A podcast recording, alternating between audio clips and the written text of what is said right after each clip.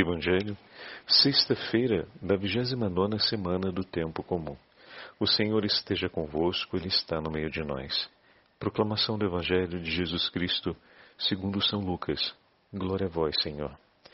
Naquele tempo Jesus dizia às multidões: Quando vedes uma nuvem vinda do ocidente, logo dizeis que vem chuva, e assim acontece. Quando sentis soprar o vento do sul, logo dizeis que vai fazer calor, e assim acontece. Hipócritas, vós sabeis interpretar o aspecto da terra e do céu, como é que não sabeis interpretar o tempo presente? Por que não julgais por vós mesmos o que é justo? Quando, pois, tu vais com o teu adversário apresentar-te diante do magistrado, procura resolver o caso com ele enquanto estás a caminho. Senão, ele te levará ao juiz. O juiz te levará ao guarda, o guarda te jogará na cadeia. Eu te digo, daí tu não sairás enquanto não pagares o último centavo. Palavra da salvação. Glória a vós, Senhor. Sexta-feira da vigésima nona semana do Tempo Comum, em nome do Pai, do Filho e do Espírito Santo. Amém. Queridos irmãos e irmãs, a Santa Liturgia hoje nos entrega a última parte do décimo segundo capítulo do Evangelho de São Lucas. E ela fala exatamente sobre o discernimento a respeito dos sinais dos tempos. Os tempos messiânicos chegaram e é urgente compreender isso, pois o julgamento de fato está próximo. Bom, durante o inteiro décimo segundo capítulo, nós vimos o crescente dessa declaração feita por nosso Senhor, seja aos discípulos, seja aos fariseus, e agora, especificamente, à multidão. Durante esses últimos dias, ouvimos o Senhor, por mais de uma vez, advertir os fariseus a respeito da hipocrisia, ou seja, de trazerem no coração uma decisão ou uma postura, mas admitirem uma outra externamente. E hoje o Senhor usa a mesma expressão para falar às multidões. Dizia ainda às multidões: Quando vedes levantar-se uma nuvem no poente, logo dizeis vem a chuva, e assim acontece. E quando sopra o vento do sul, dizeis vai fazer calor, e assim acontece.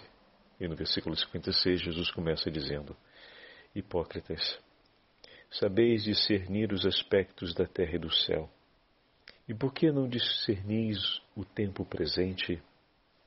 E aqui Jesus também chama a multidão a um caminho de conversão. Agora conseguimos entender um pouco mais a força e o significado dessa palavra.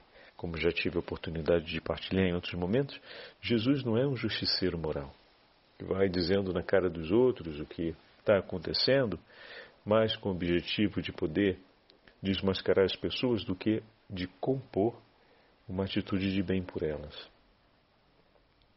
Jesus chama a multidão, como muitas vezes chamou os fariseus, mas hoje, particularmente, ele chama a multidão a uma atitude nova. Não foi tirado de vocês a possibilidade de interpretar os sinais dos tempos. Deveis ocupar-se disso deve ser uma responsabilidade, uma atitude da parte de todos aqueles que seguem o Senhor. Aqui nós temos duas coisas muito importantes. A primeira é saber que os sinais estão dispostos diante de nós. Então o homem não tem que entrar em uma angústia por saber se estão ou não estão presentes os sinais, pois o Senhor está advertindo a respeito da presença deles. E, de fato, constantemente no meio de nós, ainda hoje, vemos os sinais dos tempos, a soberania do poder de Deus acontecendo, o triunfo dele sobre a morte e sobre o pecado. Vemos a ação do Espírito Santo como fogo ardentíssimo que converte os corações e que transforma a face da terra. Vemos ainda em muitas outras ocasiões o poder da misericórdia arrancando do caminho da morte eterna inúmeras almas. E temos ainda todos os sacramentos da Igreja a presença do corpo e sangue de nosso Senhor Jesus Cristo sobre os nossos altares e no tabernáculo das nossas igrejas. E dessa forma estamos ali, constatando e reconhecendo os sinais de que o Senhor está no meio de nós e nos entregou a sua santa igreja em favor da nossa salvação. Todos os sinais estão dispostos. Todos os sinais nos foram dados e permanecem acontecendo no meio de nós. E o segundo, ao homem foi dada a possibilidade de interpretá-lo, de reconhecê-los. Então Deus não apenas dá os sinais, como conduz, sustenta o homem no conhecimento desses sinais, a fim de que ele não se perca. Como é bom, meus irmãos e minhas irmãs, saber que empenhar-se por algo que vai ser, de certa forma, exigente, porque compreender os sinais dos tempos significa admitir uma mudança de vida. Né? Mas se o Senhor nos dá a graça de termos em nossos, nosso tempo os sinais, se Ele nos dá a graça de conseguirmos interpretar os sinais do tempo presente, como Ele não nos daria a graça de vivermos uma vida nova a partir disso? Então, a graça para a conversão que é necessária também foi disposta em nosso favor na continuação do texto, o Senhor vai dizer uma, uma, uma imagem, né? ele vai usar uma imagem. A imagem a respeito do tribunal e a respeito do esforço para conquistar a reconciliação. Interessante que os sinais nos foram entregues, a graça para interpretar os sinais nos foi entregue a certeza do amparo de Deus para a nossa conversão. Nos foi também confirmada, mas o esforço compete a nós. Ninguém vai fazer pela gente. O esforço é nosso. Com efeito, enquanto te diriges com teu adversário em busca do magistrado, versículo 58, esforça-te por entrar em acordo com ele no caminho. Então existe um dar-se ao fazer que é importante nesse caminho. Qual o caminho? O caminho à reconciliação, o caminho a Jerusalém eterno, o caminho à vida em Deus, o caminho para o qual estamos chamados através dos sinais do tempo presente. No Evangelho, o Senhor vai falar do esforço para que se viva reconciliado, para que se reestabeleça a comunhão com aquele que ficou separado de nós. Então ele vai dizer: durante o caminho, aproxima-te do teu irmão e conversa com ele a fim de que seja superado o problema entre vocês. Do contrário, se ele permanecer durante o inteiro caminho como seu adversário, ao final do caminho te entregará a justiça. Mas se durante o caminho ganhas o teu irmão e de adversário que eram passam a irmãos, porque restabeleceram a comunhão entre vós, não serão entregues à justiça. Então, olha o chamado que o Senhor nos faz. O nosso caminho é um caminho para vencer ou um caminho para no qual nos empenharemos, melhor dizendo, para conquistarmos outra vez a vitória sobre a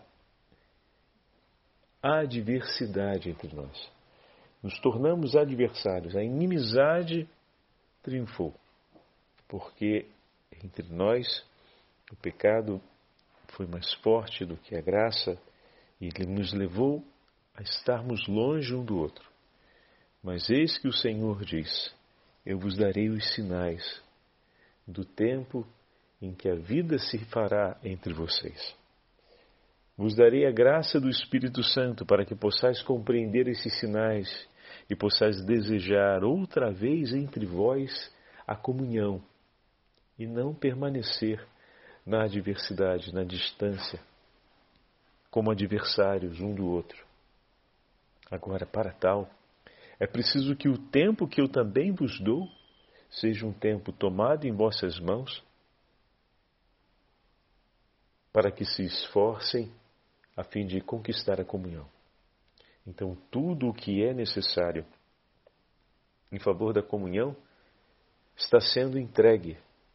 Para que aconteça, é preciso que haja o esforço. Se você caminha com o teu irmão até o fim e não se esforça, ao chegar diante do juiz, que alegação vai ter?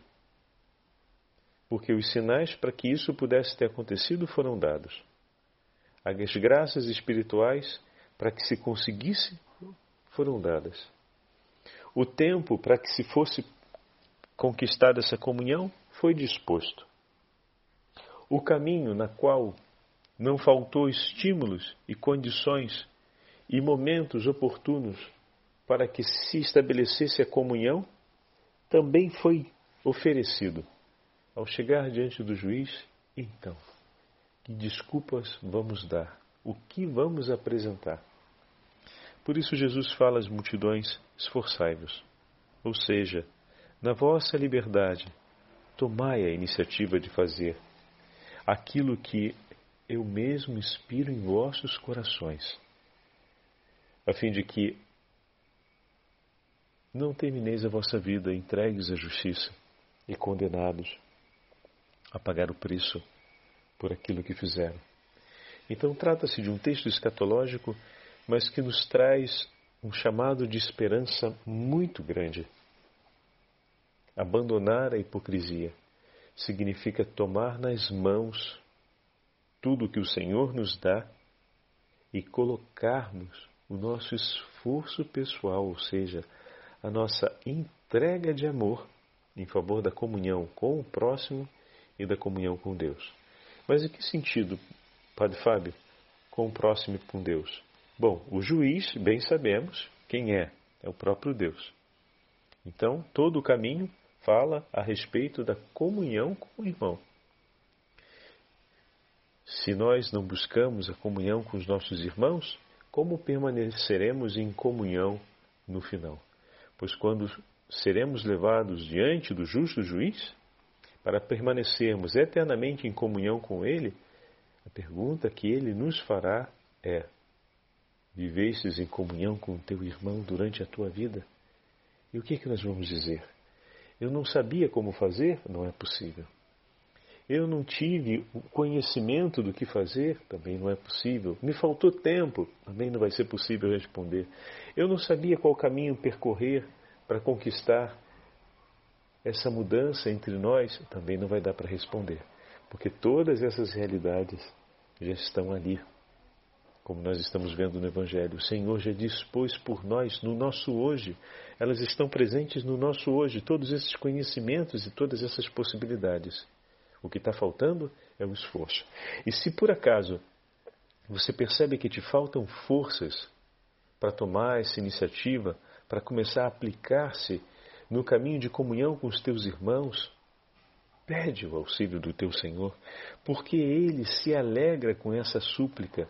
Imagina, se Ele dispôs o tempo em teu favor, te mostrou o caminho, te iluminou no conhecimento de como interpretar os sinais do te dos tempos, te entregou esses sinais. Imagina se agora você pedir para Ele, me ajuda para que eu não venha desistir dos esforços necessários de te seguir, Senhor, e de buscar comunhão com meu irmão para permanecer em comunhão contigo por toda a eternidade. Imagina se pedindo isso, o teu Senhor não vai te ajudar. Ele que já fez tudo o que fez por você. É claro, talvez ele esteja esperando essa, esse teu pedido, porque conhecendo os limites do teu coração, ele quer te ajudar ainda mais do que já fez até agora. Mas ele espera que com humildade você reconheça isso e não haja, ou seja, como os hipócritas. Ah, O chamado de hipocrisia é relacionado a isso. Haja como se nada disso tivesse acontecendo. Que no final a gente haja como se o esforço fosse uma coisa que a gente faz de fato, quando na verdade a gente tem uma fadiga enorme para colocar em prática. Então, ao invés de fazermos de conta que não é aquilo como é, peçamos a Ele: Senhor, dai-me essa ajuda.